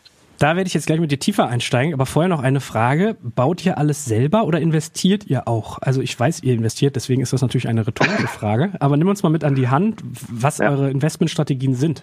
Genau, wir, wir investieren auch. Wir haben mit Signals Venture Capital ein entsprechendes äh, Vehikel gebaut, einen 100 Millionen Euro Fonds, der in ähm, ja, Zukunftstechnologien investieren soll. Wir haben in den letzten Jahren da sicherlich eine, eine, eine anfängliche Findungsphase gehabt und dann aber relativ klar gemerkt, dass ein spannendes Investmentfeld, äh, nicht nur für uns als Versicherung, sondern wirklich auch vom Return her, ist, dass wir uns auf Software, die Unternehmen effizienter macht, äh, spezialisiert haben. Also nehmen wir mal ein Beispiel. Wir haben in äh, CoachHub investiert. Das ist eine digitale Plattform, äh, wo ich mir äh, Coaches äh, besorgen kann. Ja, ich habe als Unternehmen sicherlich immer wieder äh, die Notwendigkeit, mit Trainern zusammenarbeiten, äh, zusammenzuarbeiten, um meine Mitarbeitenden weiterzuentwickeln, um ähm, vielleicht auch Impulse von außen zu haben. Und so habe ich jetzt eine digitale Plattform, auf der ich das alles machen kann. Auch da wieder, das ist ortsunabhängig. Ich kann mit Coaches äh, aus dem deutschsprachigen Raum arbeiten. Ich kann aber auch englischsprachige Coaches mir aussuchen, was sehr viel schwieriger wäre, wenn wir jetzt selber auf die Suche gehen würden. So haben wir ähm, mit CoachUp eine Plattform, die das ermöglicht. Und so bauen wir jetzt gerade mit unseren Investments auch ein Ökosystem auf, was gerade dieses, diese softwarebasierten Services, die, die große Unternehmen einfach effizienter und besser machen, ermöglichen. Wir hatten gerade das Thema OKR wir haben in WorkPath investiert, die ähm, eben sich diesem Thema auch verschrieben haben, ein ganz tolles Dashboard gebaut haben, fangen jetzt auch an, in der Organisation damit zu arbeiten. Also es ist nicht nur Investment, um nachher damit Geld zu verdienen, was sicherlich ein wichtiger Punkt auch ist. Und wenn man unsere VC-Einheit fragt, auch der wichtigste Punkt. Aber natürlich können wir als Unternehmen auch von dem Wissen profitieren, was wir durch diese Partnerschaften bekommen. Und ich glaube auch als großes Unternehmen sind wir gern gesehener Kunde. Ja, also da hat natürlich auch das Startup Interesse dran, dann mit uns zu partnern, um eben erste Cases zu haben. Ich will natürlich ableiten für andere, wie ihr das macht, dass ihr quasi über Investment auch Innovationsentwicklung vorantreibt. Also einerseits, wie du es gerade gesagt hast, ihr lernt ganz viel, aber ein anderes Beispiel, was ich sehr spannend fand, war ja, glaube ich, äh, Cirque, wenn ich mich nicht täusche, da habt ihr auch investiert. Das ist einer dieser E-Floater-Anbieter gewesen, der mittlerweile schon konsolidiert wurde. Also der wurde gekauft und ist, glaube ich, mit, hilf mir, Lime zusammengeführt, kann das sein? Mit Bird. Bird, danke, dich dran. Einer der vier Buchstaben, also der vielen vier Buchstaben Rolleranbieter, ja. Und äh, was ich damals echt interessant war, dass ich mich mit eurem Digitalchef unterhalten habe und er meinte, ja, das war für uns total augenöffnend, weil wir waren dann die ersten, die irgendwie ein Versicherungskonzept entwickelt haben für Fahrzeuge. Diese Roller müssen ja versichert werden, die du halt by the minute buchst und wo du natürlich immer die Frage hast, wer ist der Vertragspartner, wie löst man das, etc. pp, was ihr in ziemlich hoher Geschwindigkeit gemacht habt. Funktioniert das für euch, dass solche Partnerschaften bei euch auch aufs Kerngeschäft quasi einzahlen? Also das war ein erstes und sehr gutes Beispiel, ein erster Case, ähm, womit wir das möglich gemacht haben. Genau, wir sind früh in, in Cirque äh, investiert äh, gewesen, haben dann oder, oder Cirque hat dann relativ schnell gemerkt, dass diese äh, Fahrzeuge, die sie haben, eben auch versichert werden müssen. Gerade ähm, mit dem Deutschlandstaat war das natürlich ein großes Thema. Ja, dann geht es um äh, Plakettenpflicht und allen drum und dran. Und da hatten wir natürlich dann die notwendige Expertise, vielleicht aber nicht an allen Stellen die notwendige Geschwindigkeit. Und das hat man dann in der, in der, in den ersten, in den Anfängen der Zusammenarbeit doch schon gemerkt, dass ein, ein Cirque eine andere Geschwindigkeit ging, als das die Signal Iduna konnte. Und wir haben dann relativ schnell aber auch verstanden, wie die Arbeit funktioniert, haben die Teams entsprechend organisiert und waren dann auch up to speed, um mit ähm, Cirque und dann später Bird tatsächlich auch die Dinge zu entwickeln, so dass wir ich glaube, angefangen im europäischen Ausland, wo wir als Signal Iduna in manchen Ländern gar nicht tätig sind, haben wir über unser Netzwerk äh, Versicherungspartner relativ schnell angeschlossen. Also wirklich auf Tagesbasis, wenn man so will. Das äh, ging zu der Zeit alles relativ flott. Und dann in Deutschland wirklich einen komplett neuen Tarif aus dem Boden gestampft, wo man eben sagte, ähm, das ist ein Pay per Minute. Das heißt, nur wenn dieser Roller fährt, äh, muss er auch versichert sein. Das war natürlich für das Unternehmen ganz gut, weil sie dann eben nicht upfront Anfang des Jahres, ich weiß nicht, 40 Euro pro Roller zahlen zahlen mussten, sondern wirklich immer nur ein, ein Bruchteil äh, sich das Ding bewegte. War ein ja, augenöffnender Case. Einfach gesagt, okay, Geschäftsmodelle ähm, auch in der Versicherung entstehen mittlerweile anders, entstehen sehr viel schneller, entstehen sehr viel iterativer. Also ich glaube, wie sich die Partnerschaft dann auch in diesem ja, Shared Mobility, New Mobility Bereich entwickelt hat, das hätte man zu Beginn noch nicht absehen können. Ja, und wenn wir erstmal gesagt hätten, wir machen jetzt den Fünfjahresplan, wo wir in fünf Jahren mit dem Thema Mobilität als Versicherer äh, dastehen wollen, ähm, dann hätten wir den den Bus sozusagen verpasst, der uns dann mitgenommen hätte. Und so war es, glaube ich, äh, einfach ein, ein erster toller Case, wo wir über ein Investment erstmal in so ein Geschäftsmodell reingeschaut haben und plötzlich merkte das Investment, dass ähm, da ja nicht nur ein Geldgeber ist, sondern auch jemand, der sich mit einem Thema auskennt, was sie brauchen. So, und jetzt Customer Journeys hast du erwähnt. Was, also Journey, Englisch Reise, Customer Kunden, alles klar, aber mhm. was genau ist das? Mit den Journeys haben wir ähm, eigentlich angefangen, uns dem agilen Arbeiten zu nähern. Ja, das ist jetzt äh, erstmal grundsätzlich Buzzword, aber es war, als wir angefangen haben, eine erste Idee, wie wir uns grundsätzlich in Zukunft der, dem Thema Innovation nähern und auch Produktentwicklung, wie nah wir da an den Kundinnen und Kunden in Zukunft sind. Ich sagte, wir hatten bis dahin eigentlich immer das Gefühl, wir sind diejenigen, die wissen, was äh, die Kunden da draußen brauchen und sie müssen es dann nur noch ähm, verstehen, dass sie es auch brauchen. Ja, und wir haben einen komplett neuen Ansatz mit den Journeys gewählt. Das waren interdisziplinäre Teams, immer so zwischen 10 und 15 Leuten, auch mit vielen externen, die wir dazu geholt haben. Auf Freelance-Basis ähm, war für so einen großen Konzern auch nicht immer einfach, äh, das in unsere Strukturen auch zu integrieren, vertraglich und all diese Dinge.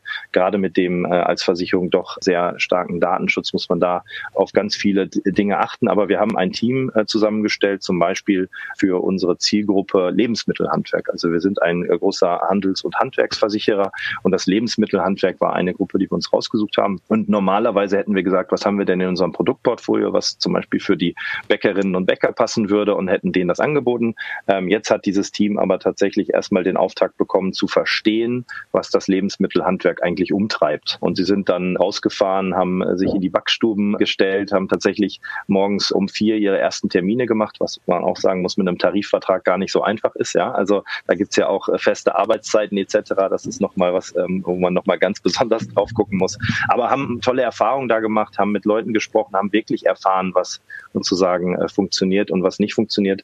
Und ein Beispiel, was ich immer ganz gerne nehme, bei den Bäckereien, ähm, wir haben so eine Baustellenversicherung gemacht. Also wenn vor einer Bäckerei eine große Dauerbaustelle für ein Jahr oder sowas ist, dann haben wir gesagt, liebe Bäckerei, dann braucht ihr doch wahrscheinlich finanzielle Unterstützung, damit ihr sozusagen die schweren Zeiten, dass, äh, dass wenig Leute zu euch kommen, überbrücken können und haben ein Konzept gemacht und dann in den Gesprächen gemerkt, dass die Bäckereien eigentlich ein ganz anderes Problem hatten, nämlich die sagten, wenn jemand merkt, dass es irgendwo anders, dadurch, dass er nicht zu uns kommt, auch leckere Brötchen gibt, dann verlieren wir diesen Kunden wahrscheinlich für immer.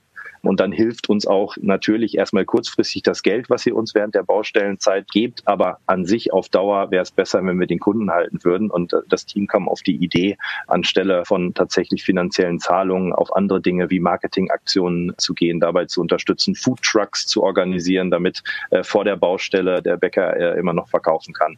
Und ähm, das zeigte einfach, dass wir schon einfach anders mit den Themen umgehen, anders arbeiten. Ja, also ich meine, die Kollegen waren bestimmt begeistert, um 4 Uhr morgens da in der Backstube stehen zu müssen. Da hätte ich große Freude, aber der Output, ja. das Ergebnis ist ja ganz cool. Also being close to the customer ist ja so quasi der Faktor, ne? Genau, ja, natürlich ist das, ist es unangenehm, äh, um, um vier Uhr morgens da in der Bäckerei zu stehen, aber man versteht vielleicht das erste Mal seine Kundschaft, ja, die das jeden Morgen machen muss und auch am Sonntag und solche Dinge. Also das war dann tatsächlich augenöffnend. Wir haben aus diesem Konzept, wir sind mit zwei von diesen Journeys gestartet, sind dann auf neun gegangen und auf zwölf und haben das sozusagen weiter ausgebaut auf weitere Zielgruppen, auf weitere Services, haben sehr gute Erfahrungen damit gemacht. Vor allen Dingen haben wir sehr transparent da gearbeitet. Ne? Also agiles Arbeiten natürlich ein Thema. Wir sind so vorgegangen, dass wir in kleinen Entwicklungsschritten gearbeitet haben und dass wir ja da einfach auch dem Unternehmen immer wieder gezeigt haben, also es immer wieder haben reingucken lassen. Wir haben Demo-Days gemacht, also wo die Teams ihre Ergebnisse dann auch dem Unternehmen vorstellen, damit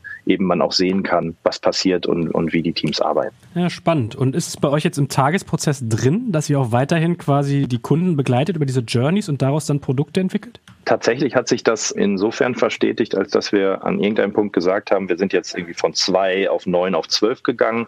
Und was ist jetzt eigentlich der nächste große Schritt? Und ähm, dann wäre vielleicht, könnte man sagen, okay, von zwölf gehen wir jetzt auf 20. Wir haben uns aber tatsächlich dafür entschieden, einen großen Schritt zu machen, eben auch um, um unsere Ambitionen im Rahmen dieses Transformationsprogramms zu erreichen und haben uns den nächsten Schritt mit 100 Teams äh, ausgesucht. Also es sind jetzt rund 100 Teams, die in dieser agilen Arbeitsweise arbeiten, die interdisziplinär zusammengesetzt wurden bei uns auch gar nicht so einfach. Ich habe gesagt, es, die Menschen sind in Ressorts äh, eigentlich organisiert. Das sind ihre Legal Entities, wenn man so will. Und sie dann einfach cross-funktional zusammenzubringen, ist eine Herausforderung.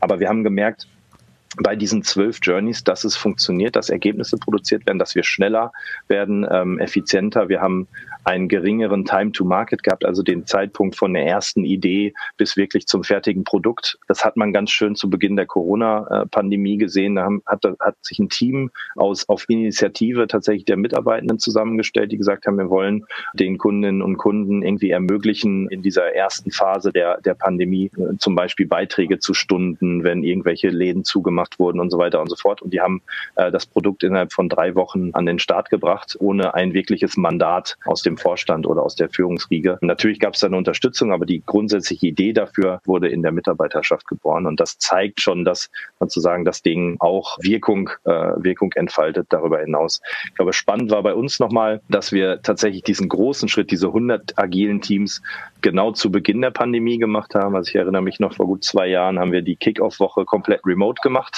Hatte so auch noch nie jemand gemacht, aber wir haben äh, da einfach gemerkt, das funktioniert. Und vielleicht funktioniert das gerade, wenn wir jetzt auch mehrere Standorte haben und natürlich nicht so wie bei Spriker mit äh, weltweit, aber schon allein Dortmund und Hamburg hat uns immer vor Herausforderungen gestellt, weil Teams natürlich über beide Standorte besetzt waren.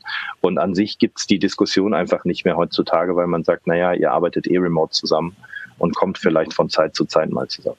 So, und jetzt wir uns mal über eure internen Modelle reden, weil du hast ja gerade gesagt, es gibt Strukturen und ich weiß, ihr habt euch aller Spotify nach diesem sogenannten Tribal-Modell organisiert.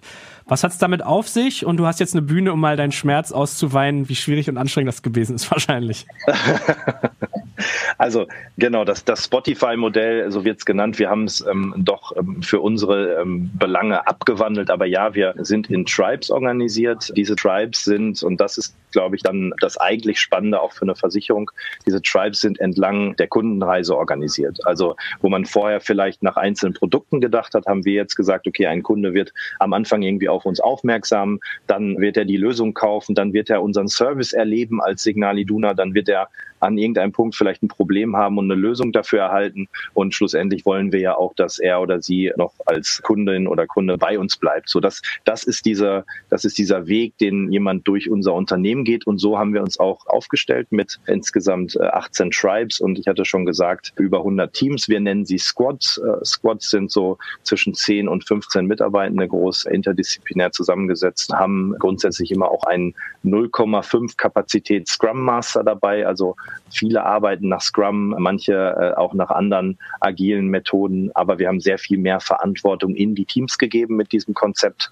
Wir haben fachliche und disziplinarische Führung voneinander getrennt. Also die Leute, die in den einzelnen Squads arbeiten, werden von einem Product Owner fachlich sozusagen auf das Produkt hingeführt und werden von einem Chapter Lead ähm, auch disziplinarisch geführt, der dann, das ist das Spannende eigentlich dabei, die Chapter sind so organisiert, dass in einem Chapter sind zum Beispiel alle Designer drin, in einem anderen Chapter sind alle Frontend-Entwickler drin, ähm, etc. Das heißt, es gibt eine Ebene, wo man sich um ein Produkt, um eine Lösung, um ein Problem kümmert und es gibt eine Ebene, wo man sich um das Fachliche kümmert, wo man sagt, was sind zum Beispiel gemeinsame Regeln, die wir als Frontentwickler Entwickler uns geben. Ich nehme mal das Beispiel, ist unser Knopf, ist der grün oder blau? Ja, wenn, wenn jedes Team das für sich selbst entscheiden würde, dann, dann gäbe es ein Chaos auf unserer Webseite. So haben die aber eben in diesen fachlichen Chaptern die Möglichkeit, gemeinsam an solchen Themen zu arbeiten und gleichzeitig sind sie in den Squads ganz klar für Produkte verantwortlich und da ist eben sehr viel mehr Verantwortung in den einzelnen Teams, als das vielleicht noch früher der Fall war. Also wir sind stark weg, also wir sind eigentlich weggegangen von der klassischen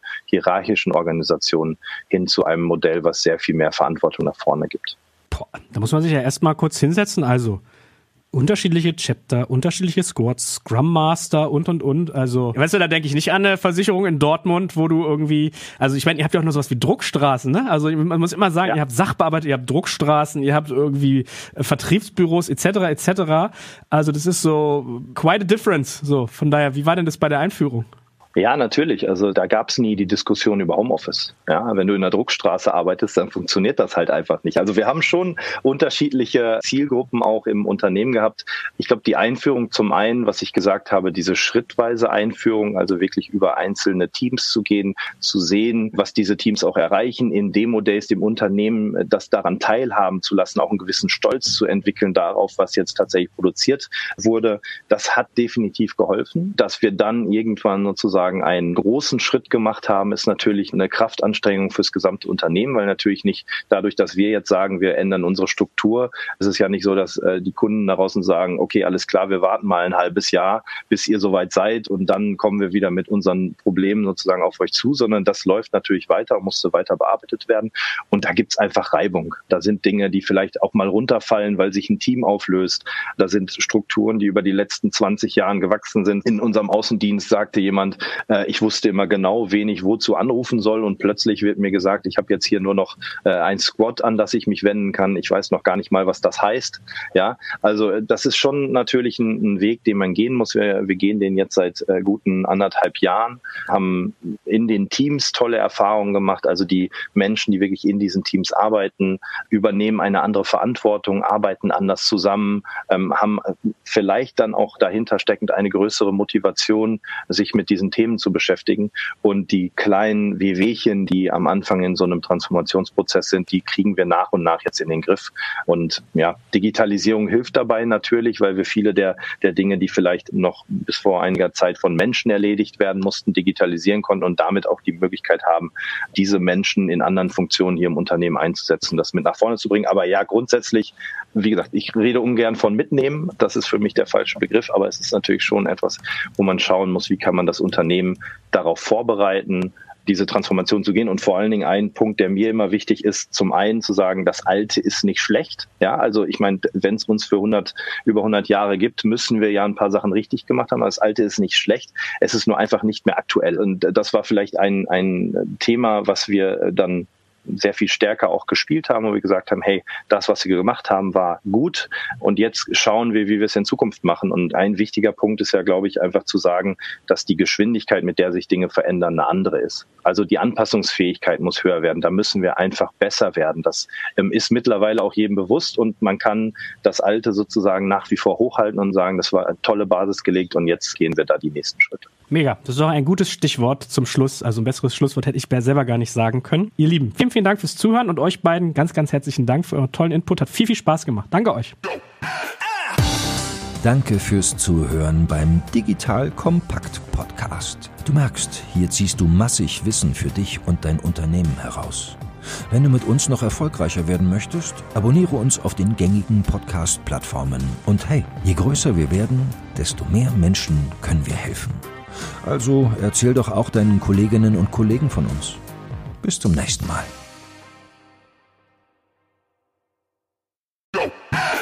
Werbung. Aufgepasst! Das Jahr 2024 ist schon voll im Gange und jetzt heißt es neue B2B-Leads gewinnen. Du möchtest deine Sales Pipeline so schnell wie möglich voll haben und deshalb empfehlen wir dir an dieser Stelle unseren Partner SalesViewer. Wer nicht weiß, was SalesViewer macht, hier eine kurze Erklärung. SalesViewer entschlüsselt Unternehmen, die deine Webseite besuchen und zeigt diese in Klarnamen an. Du siehst also ganz genau, wer eure Webseite besucht und wofür sich diese potenziellen Kundinnen interessieren. Und damit hast du ja wirklich ein mächtiges Werkzeug in den Händen, weil du diese Unternehmen dann zielgenau ansprechen und einfach zu neuen Kundinnen machen kannst. Dein Marketing und Vertrieb werden das für die B2B-Lead-Generierung feiern, sage ich dir. Und du bist damit auch in guter Gesellschaft, denn Marktführer wie Stepstone, Jochen Schweizer, Sport5 oder Avato Systems setzen bereits auf SalesViewer und generieren damit täglich neue B2B-Leads. Wie so eine Registerkasse eigentlich, wo es immer klingelt, wenn du wieder eine neue Brand identifiziert hast, die sich für dich interessiert und die du jetzt einfach pflücken kannst. Daher, wenn das für dich interessant ist, dann teste SalesViewer doch einfach mal kostenlos. Alles, was du dafür wissen möchtest, findest du unter folgender Weiterleitung: digitalkompakt.de slash salesviewer. Und wie immer verlinke ich dir es auch auf unserer Sponsorenseite unter digitalkompakt.de slash Sponsoren. Das war's mit dem Werbespot.